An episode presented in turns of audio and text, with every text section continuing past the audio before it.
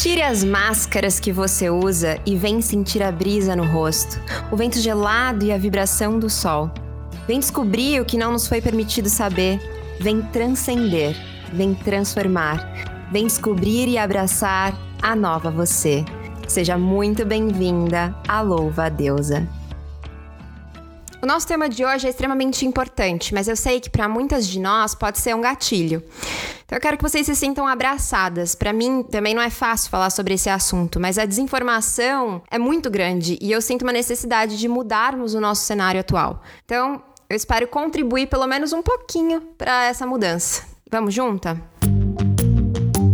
Nas últimas semanas, o caso da influenciadora Mariana Ferrer colocou luz em um crime que já é antigo na nossa história: o estupro. O julgamento do empresário André de Camargo Aranha, que foi acusado de estuprar Mariana durante uma festa em 2018, chegou ao fim com ele sendo considerado inocente por, abre aspas, não há qualquer indicação nos autos acerca do dolo, não se afigurando razoável presumir que Aranha soubesse ou que deveria saber que a vítima não desejava a relação. Fecha aspas. Além do resultado do julgamento causar indignação, um vídeo que mostra o advogado de defesa de André humilhando e desrespeitando a vítima mobilizou ainda mais as redes e a imprensa. Mas infelizmente esse caso não é uma exceção. Segundo o Anuário de Segurança Pública, o Brasil tem um estupro a cada oito minutos, sendo 87,5% das vítimas do sexo feminino. Além da maior parte ter entre 10 e 13 anos, em 84,1% dos casos, o criminoso é alguém conhecido dessa vítima, um familiar ou uma pessoa de confiança.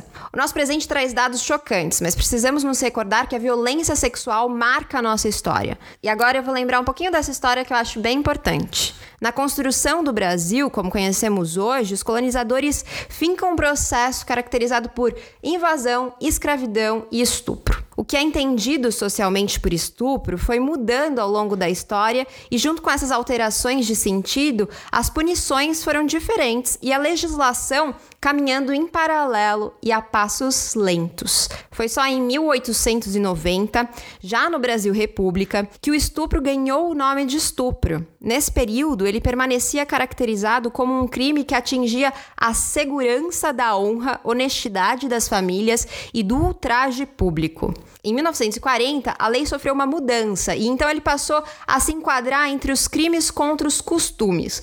Ou seja, nesse momento histórico, o foco ainda não era a vítima que sofre com a violência brutal, mas sim os valores da sociedade que eram considerados desrespeitados. Por anos, o julgamento do crime se dava focado na desonra daquela mulher e nos olhares externos dirigidos a ela. Foi só em 2009 que o Código Penal olhou para o estupro como um crime crime contra a dignidade sexual, contra a dignidade humana. Faz apenas 11 anos que essa alteração ocorreu e, mesmo assim, muita coisa ainda precisa mudar. A história do nosso país reverbera em quem somos e como pensamos. Estamos imersas em uma cultura do estupro que não nasceu hoje, mas falar sobre ela e trazer informações é uma das formas de transformarmos esse cenário. Por isso, hoje, eu estou aqui com duas convidadas que me ajudarão nessa jornada. Para passarmos por tantos pontos relevantes, está aqui comigo a psicóloga feminista Lavínia Palma. Seja muito bem-vinda. Olá, é um prazer estar aqui com vocês. Muito obrigada pelo convite. E com certeza a gente precisa falar muito sobre esse assunto muito e cada vez mais e sempre. Com certeza. Não, não é nunca um assunto muito fácil, mas é um assunto ainda necessário, né? E para completar o nosso time e trazer todo o embasamento legal de que precisamos, está aqui também a advogada Noemile Mota. Seja muito bem-vinda. Obrigada, gente. Estou muito feliz de compartilhar um pouquinho com vocês. Um tema bastante relevante, né? Principalmente depois dos últimos agentes sociais com relação ao caso né, de Mariana Ferrer. Espero compartilhar de forma profícua. Perfeito.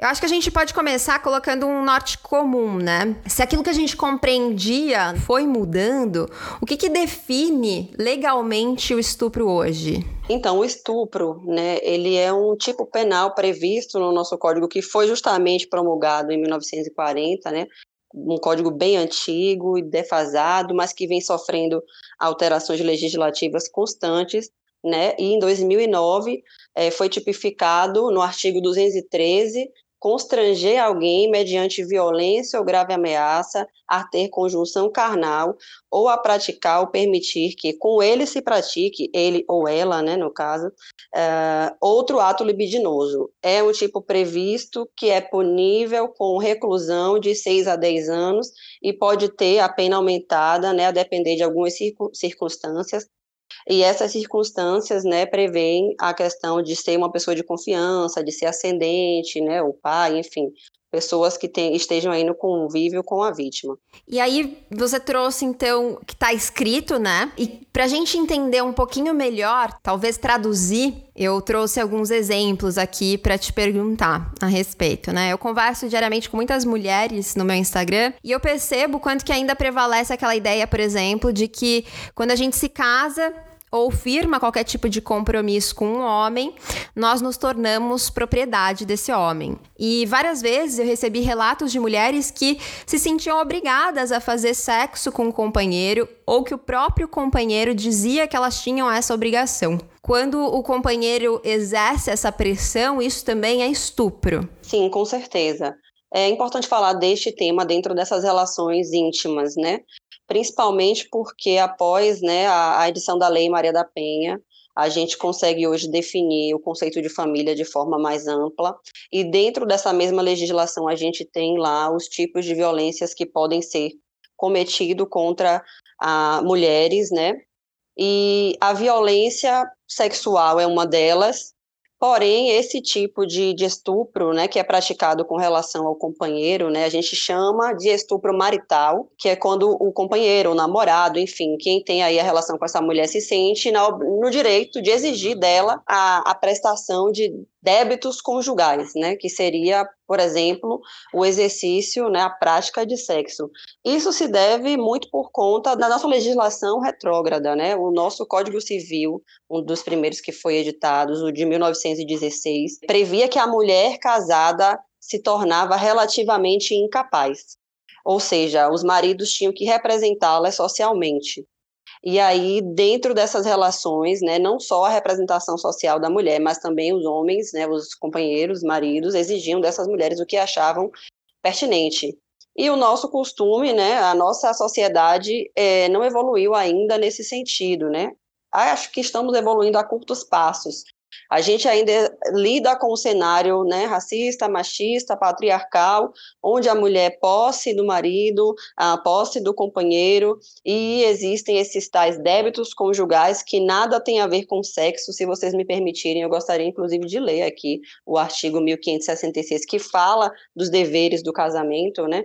E tem a ver com fidelidade recíproca, vida em comum no domicílio conjugal, a mútua assistência, o sustento, guarda e educação dos filhos, respeito e consideração mútuos, ou seja, nada de sexo. Então, não existe a obrigação da mulher, dentro do casamento, prestar, uh, praticar sexo com o companheiro.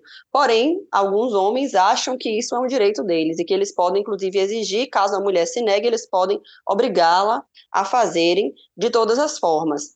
Estava citando a, a a Lei Maria da Penha, porque a Lei Maria da Penha traz um conceito de violência psicológica, né? A Lavínia vai poder falar um pouquinho mais a respeito disso, da, da violência psicológica.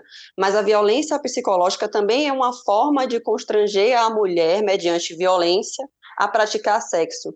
Então, quando a gente fala de violência dentro do tipo penal previsto, não é só violência física, né? A ameaça também pressupõe a violência psicológica. Então, de certa forma, né, isso ofende não só a integridade física da mulher, a integridade sexual da mulher, mas também a integridade emocional e psíquica, né? Com certeza. E uma frase que você trouxe, né, é explicar que não é obrigação da mulher servir sexualmente seu marido, seu companheiro, pode parecer algo muito simples para muitas das ouvintas, mas é algo de extrema importância de se dizer para muitas mulheres ainda, né? Para muitas mulheres. Eu recebo nossa, eu recebo muitos depoimentos, vários casos, né? É, inclusive de, por exemplo, quando o marido, o companheiro, o namorado abusa sexualmente da esposa durante o sono, achando que afinal ela é minha esposa, ela é minha namorada, então não tem problema fazer isso. Já recebi relato de uma moça que ela falava: "Meu amigo que é um cara que eu achava que era super desconstruído e ele não consegue entender que fazer isso enquanto a esposa dele tá dormindo é estupro. Eu tento explicar para ele de diversas formas e ele não consegue entender isso, né? E eu acho que vai muito para esse lugar. Nós realmente vivemos uma cultura do estupro. É algo que está tão introjetado que se torna algo comum a gente banaliza o estupro. Recentemente, inclusive, uma pessoa muito próxima a mim viveu isso. Assim como no caso da Mari Ferrer, que todas, todas as mulheres que assistiram o advogado humilhando-a ali naquele vídeo, tenho certeza que conseguiram sentir profundamente alguma dor, porque se identificam em alguma medida com aquilo. Quando eu soube dessa violência, né, que uma pessoa próxima a mim passou, eu também me senti muito dilacerada, assim, muito. É como se eu tivesse sido partida em diversos pedacinhos e eu ainda tô com esse nó na garganta, acho que é um nó que todas nós carregamos na garganta. E aqui, ouvinte, eu quero te propor um exercício. Nós estamos aqui falando sobre cultura do estupro e vamos adentrar, mergulhar nesse assunto. Já vou falar com Lavínia sobre isso, mas eu quero te propor um exercício para você entender como funciona, né? Um exercício bem simples. Quando alguém te contou que tinha sido assaltada, você alguma vez duvidou? Ai, será que foi assaltada mesmo? Agora, por que que quando uma mulher diz que foi estuprada, surgem inúmeros questionamentos sobre se isso é verdade ou não. E a resposta é essa, é a cultura do estupro, né? Lavínia, a gente pouco fala sobre a cultura do estupro, né? Segundo a pesquisadora de estudos clássicos da Universidade de Coimbra, Vânia dos Santos Silva, para Diplomatique Brasil, a cultura do estupro é, em termos gerais, a banalização e a normalização desse crime pela sociedade, que compactua e estimula essa cultura de diversas maneiras, por exemplo, quando objetifica as mulheres nos meios de comunicação. Fecha aspas. Imagens e discursos que objetificam a mulher são divulgadas o tempo tempo inteiro, né? E são consideradas super naturais pela nossa sociedade. Uh, nos grupos de homens que compartilham ali diversas imagens objetificando as mulheres e concedendo a elas aquele como único lugar de valor, são muito comuns. E, e eu quero saber se você acredita que elas estão também direcionadas, essa divulgação dessas imagens que são consideradas super normais pela nossa sociedade, elas estão diretamente relacionadas a esse número alarmante de estupros? Como que você percebe, inclusive é, no seu trabalho, assim, se relacionando, enfim, não sei se você atende mulheres que também passam por isso, acho que sim, né? Porque todas nós, de alguma maneira, nos relacionamos com esse assunto, né? Sim, com certeza. E, inclusive, nesse período aí do caso da Mari Ferrer, isso foi gatilho para muitas mulheres, assim, né? Então, eu recebi esse relato de algumas mulheres nos atendimentos.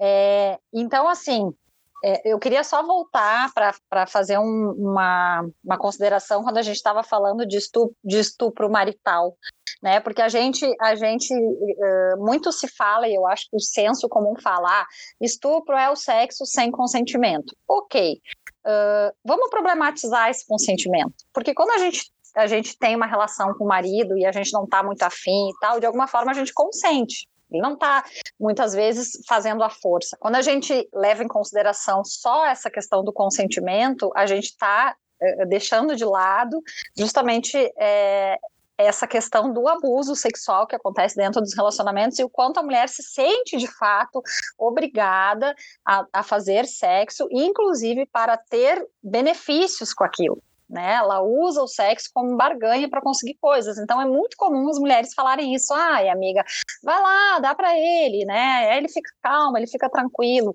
E então, e isso não deixa de ser um estupro, né? Porque ela não está fazendo por vontade, mas ela está consentindo. Né? Então, eu só trouxe isso porque eu acho que é importante a gente problematizar essa palavra, assim. Muito importante, muito importante. Eu ouço isso o tempo todo. Inclusive, eu fiz isso muitas vezes, né? E hoje, falando sobre é, sexo, sexualidade nessa podcast e no meu Instagram, eu ainda recebo muitos comentários nessa linha, assim, de que trocar o sexo por algo, ou então para segurar o marido, para segurar o namorado, né? Todas essas ideias. Exatamente. E isso é estupro também, mas tem um consentimento mas um consentimento construído nessa cultura, né, onde a mulher, no momento que ela se casa ou assume um relacionamento, o corpo dela é parte desse, desse contrato, é parte disso e ela precisa satisfazer o homem dela sexualmente. Então, eu acho que quanto mais machista e sexista é uma sociedade, uma cultura, né, maior é a cultura do estupro. E a gente não precisa de muito para saber que o Brasil é um país extremamente machista, sexista, racista, patriarcal, enfim. Então a gente realmente naturaliza isso, a gente, a gente naturaliza essas violências. É, existe uma naturalização, uma banalização né, onde, onde a gente entende que o homem é assim mesmo, né, toda a construção do masculino é em cima dessa dominação, da, da virilidade, né, então a forma como o homem se subjetiva, se, vamos pensar assim, a, a identidade do homem, como que se dá, como que ele constrói a identidade? Em cima da agressividade, né, da, da, da contenção das emoções, da dominação. Então, isso é ensinado desde pequeno para os meninos, né? Não, tu tem que ir lá e, e né, não leva desaforo para casa, vai lá e mostra que tu é homem, né? Então, isso, isso já já está já tá ensinando para os meninos desde pequeno que eles têm esse poder e que eles têm que resolver as coisas dessa forma.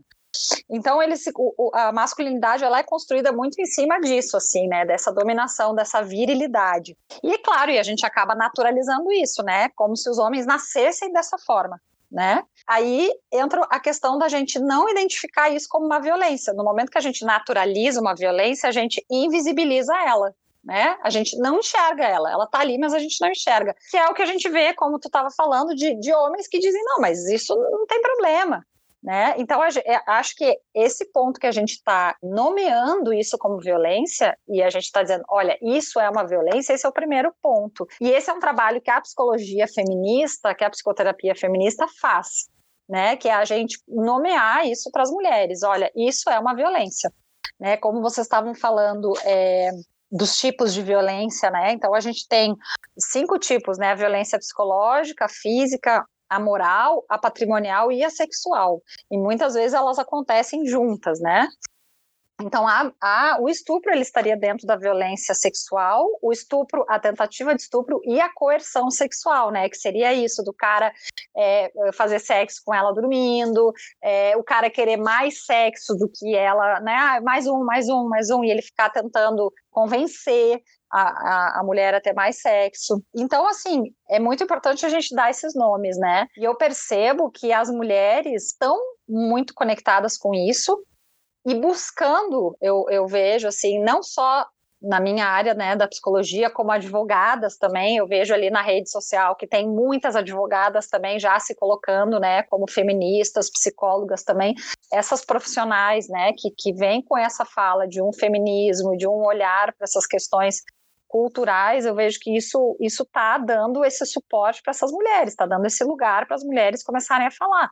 Né? Com certeza. E aí você trouxe um ponto, né, desse convencer a fazer sexo. Isso me remete a um papel que o homem exercia de seduzir. Ele tinha esse papel de seduzir, de conquistar, ele que tinha que atrás, e o papel da mulher era o de negar, de falar que não, não, não. Enfim. E aí, quando tá dentro de uma relação, me parece que perpetuamos esse papel né? Esse papel continua presente, o homem carrega essa como se fosse uma responsabilidade de seduzir, de convencer a fazer sexo. Existe isso também. Existe essa ideia de que a gente diz não querendo dizer sim, né? De fazendo doce. É uma coisa que eu, nossa, agora que eu tô falando, eu lembro que eu ouvia isso quando eu era criança. Eu ouvi isso a minha infância inteira, minha adolescência inteira. Na minha infância até eu ouvia coisas do tipo, é, porque por exemplo, eu tinha um menino que ele me maltratava muito na escola. Eu sofri muito bullying por ele. E aí, ah, porque ele gosta de você. E aí depois ele participou do primeiro assédio que eu sofri, que é, foi um assédio que eu sofri por vários meninos da escola que começaram a passar a mão na minha bunda enquanto eu mexia no meu armário. E ele foi um deles. E olha que desfecho. Ele foi meu primeiro namorado. Meu É isso, porque eu acreditei que isso era gostar né? É, me ensinaram que isso era gostar de alguém, né? Ele tá te maltratando é porque ele gosta de você. Ele tá fazendo isso porque ele gosta de você, né?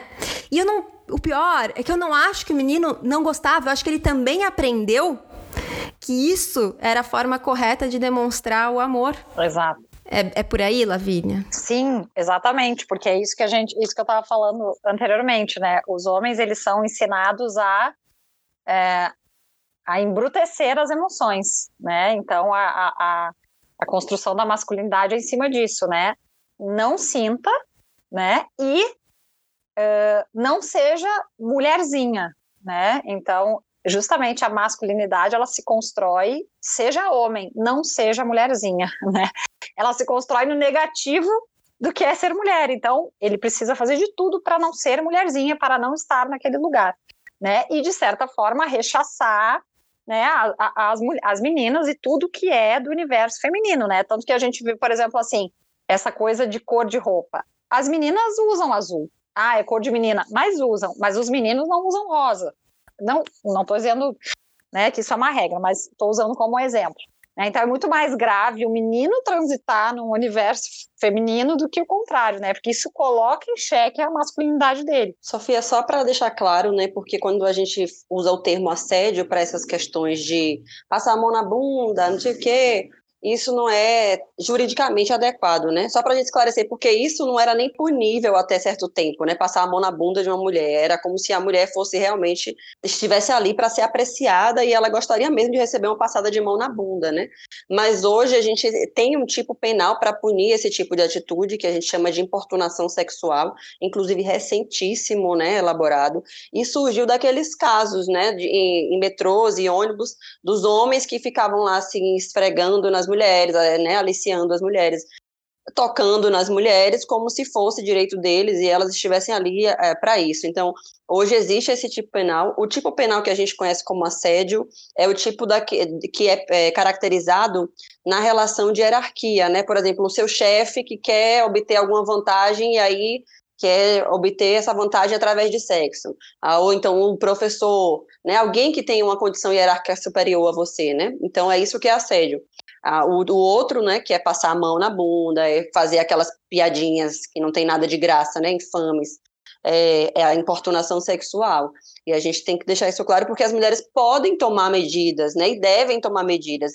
E se chegarem no aparato responsável para fazer registro de ocorrência e obtiverem né, informações inadequadas, que sempre tentem né, é, buscar a medida mais plausível, né? Porque infelizmente a nossa jurisdição, a nossa justiça não é tão justa, né? Vide o, carro, o caso Mariana Ferrer.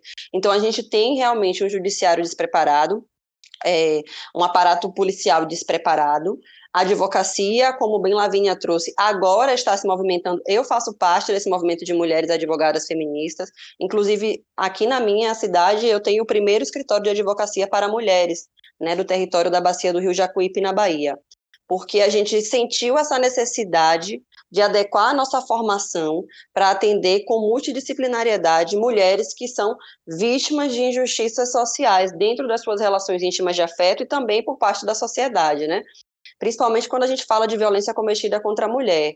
É aquela coisa de, de ver a mulher estar presa no ciclo da violência doméstica, né? Que a gente quem trata deste assunto e consegue entender que tem realmente um ciclo com três fases muito claras, né, que é aquela fase da tensão, depois vai para a fase da agressão, onde tem a violência física, e aí passa para a fase da lua de mel, né, que o, o agressor pede para voltar, diz que vai mudar, vai ser diferente, aí comete tudo de novo, né, os dados do Instituto Maria da Penha dizem que as mulheres ficam em média 10 anos em relacionamentos abusivos com companheiros agressores, e elas só saem depois, né, de muito custo mesmo, e por conta de apoio também de familiares e de amigos, porque as pessoas pensam, ah, ah tá sofrendo porque quer, tá apanhando porque gosta de apanhar, Né? Eu já ouvi isso de muitas pessoas, de muitas mulheres, não entendem que a mulher está tão fragilizada emocionalmente, psicologicamente, né?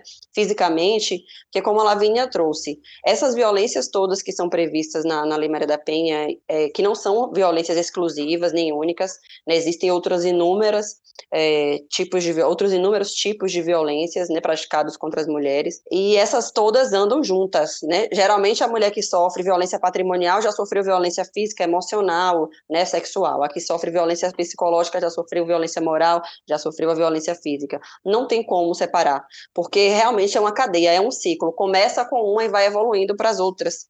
Infelizmente, se a mulher não tem apoio, tanto da família, quanto da, dos amigos, quanto do, da sociedade, quanto do instrumento público, né, da administração pública, para sair deste, deste contexto de violência, é difícil. A gente sabe qual é a nossa realidade social. Né, e é importante a gente destacar que a violência contra a mulher ela tem cor também. As maiores vítimas são mulheres negras, né? Todos os anos, quando a gente analisa uh, o Atlas da Violência, enfim, sai aquele mapa, né, de violência contra a mulher. As mulheres negras sempre estão com maior, maiores números. E, além disso, sempre tem aumentos. No último ano, né, teve até uma redução para mulheres não negras. Mulheres negras aumentou 65%. Então, assim, é um absurdo a gente não tratar disso dentro da nossa profissão, né? Eu, enquanto advogada, tenho que levar isso para o judiciário principalmente porque o judiciário é sim racista, machista, patriarcal, é por diversas questões, né? Com certeza, Noemili. Inclusive, muito obrigada por essa intervenção. Faça quantas intervenções você quiser, porque é, enquanto você fala, eu tô aqui aprendendo um monte de coisa. E aí você contou sobre todo o ciclo, né? Tudo que é, passa dentro desses relacionamentos. E aí eu quero entrar um pouco entendendo como que funciona para a vítima do estupro, né? Mas antes, eu vou contar uma situação que eu nunca contei publicamente. E aliás, né? Quem é que nunca viveu uma situação assim ou que nunca, que não conhece, qual mulher não conhece outra mulher que tenha passado por uma situação assim? Eu tava viajando, eu tinha acabado de terminar um relacionamento e eu fui para África do Sul, porque é um lugar onde eu me sinto em casa, porque eu já morei lá. E, enfim, falei: "Ah, vou despareceram, foi um, um término dolorido, então fui para lá. E aí, em meia viagem, me interessei por um rapaz numa festa e nós fomos pro hotel juntos e aí iniciamos uma relação sexual em que eu queria, em que eu tava feliz em iniciar. E aí no meio do caminho eu tava dolorida, hum, porque ele era extremamente bruto e muito provavelmente, né, como a maioria dos homens aprendeu fazer sexo nos filmes pornôs, então tava tentando imitar aquilo, né, reproduzir aquilo, e aquilo tava me incomodando, tava me sentindo violentada de alguma maneira, e eu falei para ele, não, não quero continuar, não, chega, acho que tá bom para mim, não... E ele continuou, mesmo eu tendo pedido para ele parar, e eu fiquei naquela sensação de o que, será que eu fiz de errado? O que que, que tá... Eu não conseguia entender o que estava passando dentro de mim, porque era um misto de culpa com... Enfim. É, que, que, como que a gente explica esses sentimentos? Conta pra gente como que, que, que acontece com essa mulher que é vítima de um estupro, vítima de uma violência sexual, Lavínia? Bom, como eu tinha falado, né, antes, a importância da gente nomear essas coisas, né, porque até então a gente não sabe que é isso que está acontecendo, né, a gente não tem, a gente tinha, acho que os dados que vocês trouxeram, alguns dados eu, eu ainda fico chocada quando eu escuto em relação a datas né? É, é, é, ontem que a coisa aconteceu, assim. Então a gente a gente tem a ideia do, do estupro, né, como aquela coisa totalmente estereotipada, assim, né? Um homem de noite correndo atrás com uma faca na mão, né? Um homem negro, né? Trazendo a questão racial aí que eu achei super importante exatamente eu vi essa, essa pesquisa também que a Noemily trouxe algum, esses dados eu eu vi algo sobre isso. Então é, o estupro ele é muito ele é muito visto dessa forma. Então a gente está nesse processo de entender e de começar a nomear né? Uh, e as mulheres estão entendendo. E muitas mulheres estão se dando conta, ah, aquilo que eu vi, vivi com tal pessoa, então eu acho que eu fui estuprada. E como eu estou ouvindo mais isso também na clínica, porque acho que a gente está se dando conta. Mas olha só, a, a, assim como eu estava falando anteriormente, que os homens são construídos em cima dessa identidade, né, viril, é, e de uma eficácia, né? As mulheres elas são construídas muito na, na, em cima da capacidade de silenciar, né? E aí a gente entra nessa questão do silenciamento, que é justamente a ferramenta possível para que tudo o que aconteceu na nossa cultura continuasse acontecendo, o silenciamento, né? Das mulheres, dos negros, dos índios, uh, LGBTQI né? Então, assim, é o silenciamento, é, é, é o instrumento para tudo isso. Então, a gente aprende desde muito cedo a se tolir, né? Porque qual é, qual é a performance de uma menina? Assim como eu estava falando do menino, né? A menina é fala baixo, senta direito, fecha as pernas, né? Não grita, senão né, é feio. Então, é, é, é, a educação da menina ela é sempre no sentido de repreender e de, e de é, como, é como se a gente fizesse uma castração psicológica. Né? E aí a gente vai crescendo com isso, não só porque alguém está nos dizendo, mas porque a gente também está vendo as mulheres da nossa família nesse papel. Né? Então, ninguém precisa vir e nos dizer, olha, tu tem que ficar quietinha e não falar. Mas a gente está vendo a mãe, a avó dizendo para nós, não, não incomoda ele, deixa assim, tu sabe como é que é o teu pai, né? Deixa quieto. Então, a gente vai aprendendo a silenciar. É, a, a, a única, a, as mulheres não é permitido a elas, né, essa coisa de uma agressividade, né, é, ela, a única agressividade que a mulher pode expressar é o choro, né? Como se fosse uma, uma autoagressividade. Ela traz para dentro dela, ela, implode, né? Ela traz para dentro essa agressividade. Então, eu entendo que muito dessa, dessa culpa e, e, e, desse posicionamento das mulheres tem a ver com essa desconexão do que elas estão sentindo e, e, de uma incapacidade de se conectar com isso. Até porque se ela se conecta com isso, ela vai ter que falar, ela vai ter que fazer alguma coisa. Então, muito dessa construção do ser mulher é a capacidade de renunciar né, às suas coisas, os seus sentimentos e silenciar. Né? E claro, aí a gente também tem é, essa questão da culpa, a gente tem todo esse funcionamento dessa cultura do estupro, né? Que sim, que, que culpabiliza sempre a mulher, né? Porque a mulher, ela de fato, nessa cultura patriarcal, ela vale menos, né? Uh, e aí, é, é, essa questão da mulher negra, eu me lembrei isso, porque a mulher negra ela vale ainda menos. Né? Então, é, é como se assim, o sujeito da nossa cultura é o homem branco, hétero, cis. Né? A mulher ela não vale, ela é menos. E a mulher negra ela é menos ainda. Ou seja, e, então, quanto mais longe desse padrão de, né, que é o padrão, o padrão é branco, mas essa mulher vai ser objetificada. Eu acabei dando uma volta para falar da culpa, né? Mas é muito isso, assim, da mulher é, do quanto ela consegue aguentar as coisas, né? E do quanto ela é também responsável pela manutenção do bem-estar ali da relação, né? Que é aquilo que a gente falou: a mulher transa para o cara ficar tranquilo, é, a mulher silencia porque se ele, se ele, uh, se ele ficar alterado, se ele brigar, ela vai, ela vai se sentir culpada, porque afinal de contas, ela é a, ela tem aquela característica da domesticidade, né? A mulher é a rainha do lar. Então, as coisas que dizem respeito à casa, aos filhos, à casa, ao casamento, é função dela, né? Ao bem, aos relacionamentos, aos relacionamentos amorosos, os vínculos, é função da mulher. Então, quando acontece esse tipo de coisa, ela sente que ela falhou, ela falhou como mulher. Né? E a gente vê, eu sempre gosto de usar um, um exemplo que eu escutei uma vez é, de uma mulher mais velha, próxima da minha família, que ela me disse assim: é, mulher inteligente dobra o marido e bota ele no bolso. E aí, antes de ser feminista, eu escutei essa frase e eu pensei, nossa, que legal, né? Então, a gente tem todo o poder de fazer com aquilo dê, dê certo. Mas olha que armadilha, né? Então, se a gente tem que fazer isso com o marido, o que, que quer dizer? O que estão dizendo para nós? Que a responsabilidade é só tua. É tu que tem que dobrar o teu marido. É tu que tem que dar um jeitinho. É tu que tem que levar a relação. Essa responsabilidade é tua, é da mulher. O homem não precisa fazer esforço nenhum. Ele não precisa dobrar ninguém. Ele vai ser como ele é do jeito que ele for, ele vai falar o que ele quiser. E nós mulheres não, a gente está sempre nisso. Eu já escutei frases como: eu escolho as batalhas que eu vou lutar.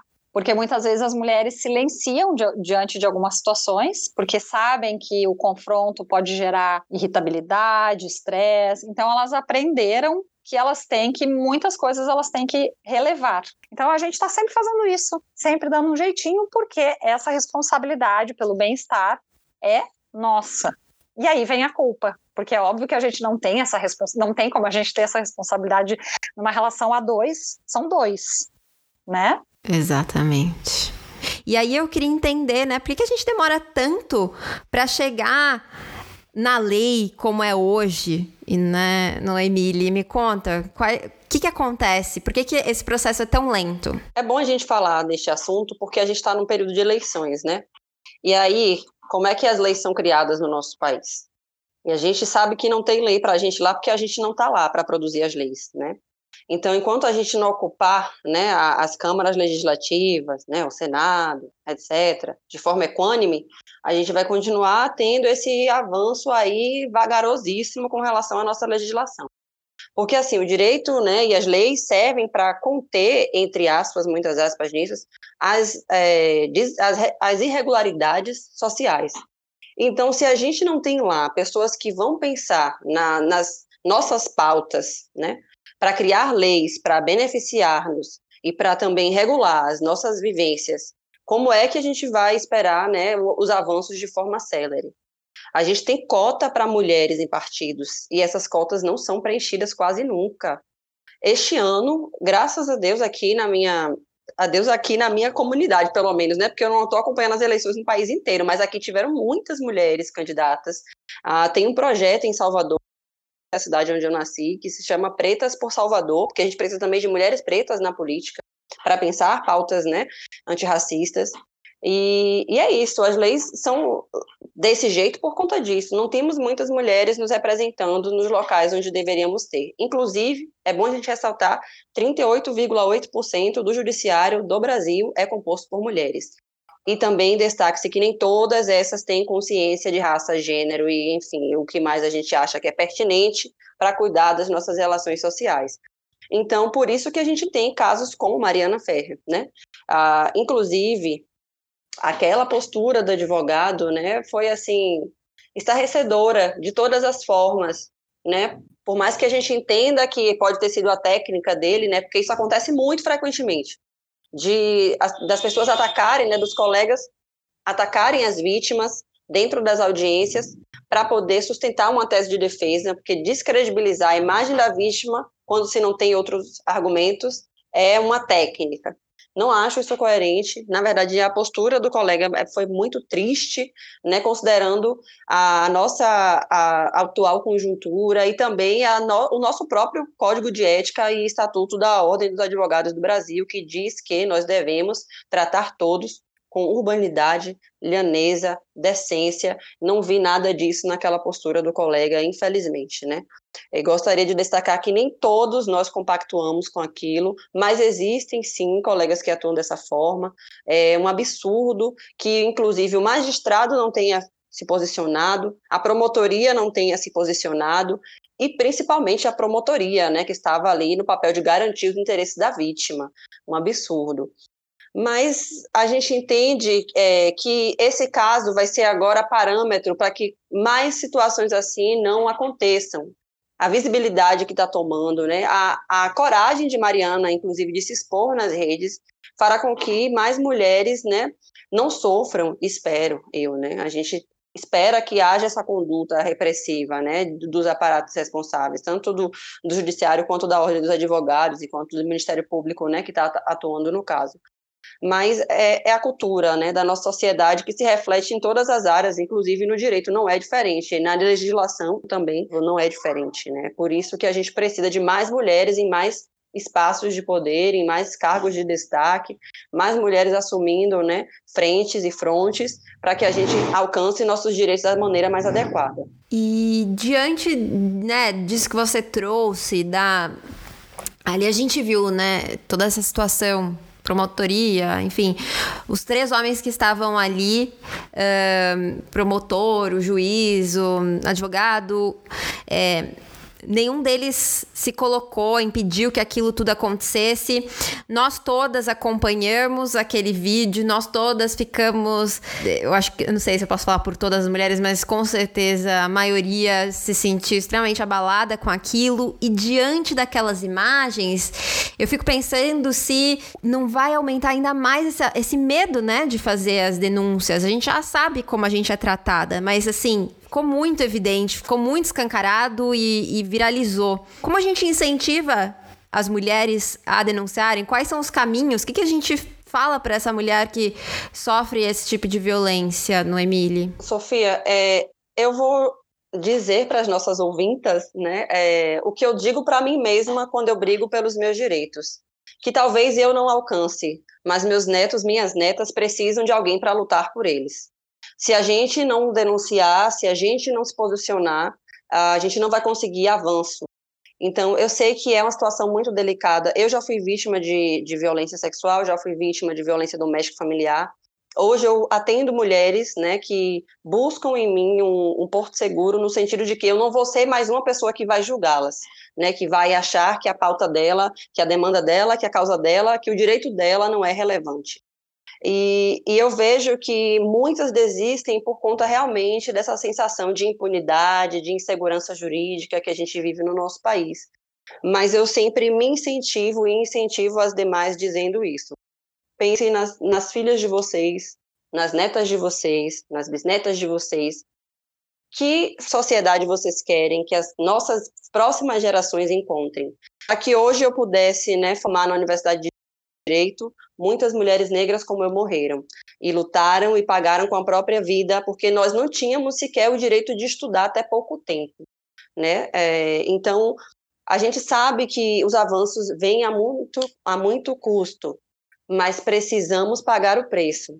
Infelizmente, eu sei que é triste ter que falar disso, né? Mas é, a mensagem que eu gostaria de dar é essa. Infelizmente, não, não é fácil, né? Não é fácil, mas a gente precisa tentar de alguma forma. Pois é. E do ponto de vista psicológico, Lavínia, o que, que a gente diz para essa mulher, né? A quem ela recorre para lidar com tudo que essa experiência pode causar né? Quais são os caminhos? É, eu acho que, assim como a gente está falando que o judiciário é machista, racista, reproduz tudo, toda essa cultura, né? Muitas vezes, muitas vezes mesmo, os profissionais da saúde também têm essa postura, né? Então, eu acho que é, antes da gente falar assim que, bom, claro, ela deveria ter um atendimento multidisciplinar, um acompanhamento, um acolhimento, é, a gente tem que pensar quem vão ser esses profissionais que vão estar ali escutando. Porque como é a formação desses profissionais? Né? Aqui em Brasília teve uma, uma menina que fez uma pesquisa sobre a, a grade curricular de alguns cursos da área da saúde, enfermagem, psicologia, medicina, e, e assim, eu não sei qual foi o resultado da pesquisa, porque eu não acompanhei, eu soube que ela estava fazendo, mas me parece que tinha realmente um, uma falha, um buraco enorme né, em relação à formação desses profissionais em relação a essas questões, né, classe, raça e gênero. Então, a escuta desse profissional é, é fundamental, porque quando esse profissional, ele, dependendo da, da intervenção dele, ele vai estar tá cometendo uma violência institucional, né, ele vai estar tá reforçando isso.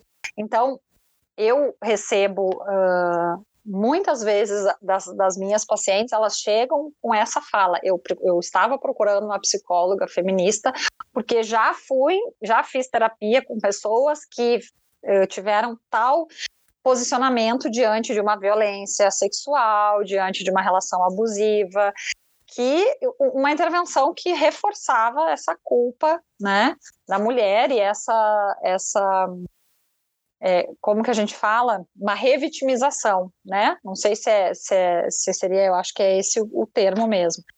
Então, o acompanhamento seria realmente multidisciplinar com um profissional que tivesse esse olhar de gênero, né, nos atendimentos, no atendimento de saúde. É, é esse entendimento de gênero, e, e, quando eu falo gênero, é, é, é, importante a gente falar sobre gênero mesmo, porque essa palavra abarca tudo isso que a gente está falando, né? Quando a gente fala de gênero, a gente está dizendo como se constrói um homem e como se constrói uma mulher.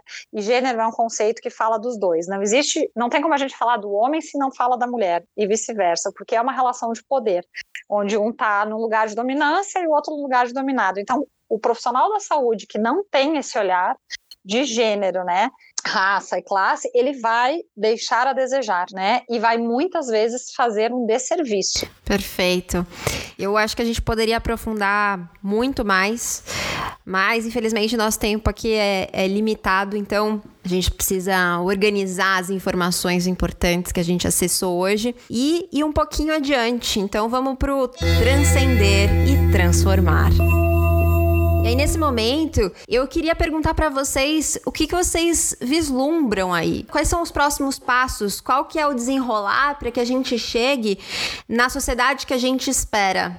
Né? Uma sociedade em que o estupro lógico, é, seja reduzido, a gente espera o mundo, meu mundo ideal não tem estupro, mas assim, em que pelo menos a vítima seja acolhida, que a vítima seja considerada, seja respeitada, para que a, funcione melhor todo esse processo, na visão de vocês? Noemile? É, a gente tem que começar pela, pelo processo de educação, né? De educação mesmo. Não só das bases, né? Das crianças, enfim, do ensino médio, dos profissionais, mas de todo o coletivo, né? A sociedade de forma geral.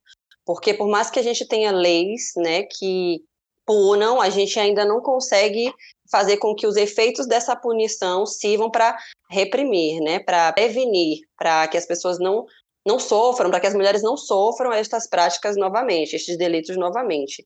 Então, eu gostaria, inclusive, de indicar alguns livros para leitura de todas as ouvintas, porque eu sempre parto do pressuposto de que conhecimento é poder, né? E se a gente tem acesso a isso, é, a gente consegue se organizar de forma melhor. Então, primeiro, Lei Maria da Penha não é um livro, mas é um, um, aparato, um instrumento, perdão, que todas as mulheres deveriam ter na, na, mesa de cabeceira, porque lá vocês vão encontrar conceitos maravilhosos, assim, do que é a violência psicológica, do que é a violência sexual, do que é a violência patrimonial, moral, porque a gente precisa identificar, né, quando é que a gente está sofrendo esse tipo de violência, é importante ter realmente um acompanhamento multidisciplinar, porque a gente não tem noção de, como é, de quais são os danos que essas violências né, passam para a gente, nos causam. E esses danos, inclusive, inclusive, podem ser reparados judicialmente. Né? A mulher que sofre com violência psicológica, moral, pode pedir reparação judicial, né, indenização, enfim, o que for pertinente dentro é, da esfera judicial. Tem um livro muito legal de Pamela Butler, que eu sempre indico no meu Instagram, inclusive vivo lá falando disso, né? Mais do que os direitos, eu sempre falo de relacionamentos, que eu acho que é importante, né? Ilustrar mesmo, para a gente conseguir mostrar como é que esse tipo de, de violência se propaga. Então, é o Manual de Autoafirmação Feminina, Manual de Autoafirmação Feminina, da Pamela Butler, que fala sobre o papel social imposto à mulher, o papel social imposto ao homem, como é que a sociedade espera que os homens se comportem, como é que a sociedade espera que as mulheres se comportem, quando é que a gente está se comportando como esperam que nós nos comportemos, e quando é que a gente deve né? Opa, pera ainda, isso aqui não é adequado para mim, não. Tem também, óbvio, a Angela Davis, né? O Mulheres, Raça e Classe, todas devemos ler com toda certeza absoluta. Não existe tratar de demanda social, né? Falar de direitos, falar de mulheres, sem saber, né? As, nossa, a nossa formação sociocultural, né? A base de machismo, racismo, enfim, opressão. Então a gente tem que ter, estar munido destes, destes conhecimentos. E Bell Hooks, né? Bell Hooks fala sobre várias temáticas, né? Ela é educadora, pedagoga, mas tem um livro dela que eu acho incrível, que é a, a, o livro que fala sobre, sobre, perdão, intelectuais negras, que ela fala sobre como a mulher negra é vista na sociedade, né? Então, se tem ouvintas negras aqui, espero que muitas, assim como eu ouço, né, louva, louva a Deus, eu acho que muitas devem ouvir, para a gente falar sobre isso, né, a gente também se colocar no local de sujeita de direitos, como a Lavínia falou. Simone de Beauvoir diz que a mulher é o outro da sociedade. Grada Quilomba diz que a mulher negra é o outro do outro da sociedade. Nós estamos abaixo da pirâmide. Então a gente tem que entender como é que isso se dá, porque quando a gente é tratada dessa forma, a gente passa a perceber, não, o problema não é comigo. Por muito tempo eu alisei o cabelo porque me diziam que cabelo crespo era feio, né? Para as ouvintas que não estão me vendo, se quiserem me ver, é, podem ver lá meu arroba, o arroba preta advogada no Instagram, mas eu vou me descrever como mulher negra de cabelo crespo. Né? Então, é, na minha profissão, inclusive, é muito difícil encontrar mulheres negras de que assumam, inclusive, a sua identidade crespa, porque isso é um, um, uma forma de incomodar, né? Não nos querem nos espaços mesmo. E a gente sofre racismo estético por conta de assumir a nossa identidade, a nossa ancestralidade. Então, uma vez eu vi uma criança rindo do meu cabelo quando eu entrei no estabelecimento, e os pais caíram na risada todos juntos. E eu fiquei assim, nossa, que coisa, não, não, não consegui digerir muito bem aquela situação, né? Fui para casa triste, pensando, será que tá com algum problema? Meu cabelo tá ruim e tal. E depois que eu comecei a estudar a, a, nossa formação, né, machista, racista, e ver que, na verdade, o problema não somos nós, é o olhar que tem, que a sociedade tem acerca de nós, né? Então, a gente precisa desconstruir esse imaginário, esse ideal, esse padrão de beleza. Hoje eu estou aqui, inclusive, numa condição de privilégio, né, porque a gente sabe que quanto, quanto mais negra a mulher é, mais ela sofre racismo, eu tenho um tom de pele intermediário, então eu não sofro tanto assim, mas é ainda uma, um ponto que a gente precisa tocar, né? O quanto a estética negra incomoda. Então, esses livros acho que são bem legais para a gente começar a entender de que forma a gente pode pensar na mudança da nossa sociedade a partir da educação. A gente começa fazendo esse processo aí de desconstrução né, do, do racismo, do machismo, do patriarcado. Infelizmente, todos nós, todos e todas, são dessa forma, porque nós somos criados, nascemos e crescemos nessa sociedade, quando a gente menos espera, a gente está reproduzindo uma fala racista, uma fala machista, é, inclusive pessoas negras, né, inclusive mulheres. Então é importante ter essa autocrítica, essa autorreflexão e estar embasado né, de conhecimento técnico e aprofundado para que a gente entenda quando é preciso é, parar, refletir e provocar também reflexões. Perfeita, Noemile. E aí eu vou aproveitar então que você já passou o seu arroba para te agradecer muito pela sua presença aqui na Louva Deusa. Foi incrível te conhecer melhor. Acho que você enriqueceu demais o nosso papo e as nossas portas estão abertas para te receber sempre que você quiser. Se puder, inclusive, repetir a sua arroba, porque todo mundo tem que seguir. Ah, eu, eu que agradeço pelo convite, fiquei muito honrada, né? Ouvia o Louva Deusa, ouvia e ouço, né? Porque eu tento conciliar com a quantidade de podcasts que eu ouço, porque eu, todos que falam acerca de feminismo, de mulheres, enfim, eu Estou sempre aqui antenada. Então, eu tenho um perfil no Instagram que se chama é, advogada, onde eu falo da minha atuação jurídica, da minha militância. Eu sou membro da Comissão de Promoção à Igualdade Racial da UAB na Bahia e estou sempre falando de racismo dentro da Ordem dos Advogados no Brasil, das formas da gente verificar como é que esse racismo se propaga e também falo muito de feminismo, de combate à violência doméstica e familiar, né, por questões de vivência mesmo, né? Qual mulher nunca passou por essa circunstância? Com certeza. E Lavínia, para você então, como que a gente transcende e transforma? Então, a Noemile falou coisas bem importantes, é, indicou livros maravilhosos e, e, eu super concordo na questão do conhecimento. Né? Eu acho que esse é um ponto assim fundamental. Eu sempre falo sobre isso também é, nos meus atendimentos. É, a gente ler, a gente estudar. É, não só a nossa área, né, a gente ser, ter uma profissão, ser uma profissional, mas estudar sobre feminismo, estudar sobre, como ela falou, racismo, opressões, machismo, entender o que são essas, essas, esses conceitos, né, patriarcado, porque isso está, como a gente tem falado sobre isso, então conhecer, estudar, né, porque como eu acho que assim, é, é um, o feminismo se tornou uma palavra muito popular, muito falada, e eu percebo que muita gente ainda tem o, o, o entendimento completamente equivocado. Inclusive, muitas vezes nas próprias redes sociais, quando a gente faz alguma publicação, toda uma polêmica, os homens entrando e discutindo, né? Então, é, a gente precisa saber, pelo menos, o que, que a gente está falando e sair do senso comum, né?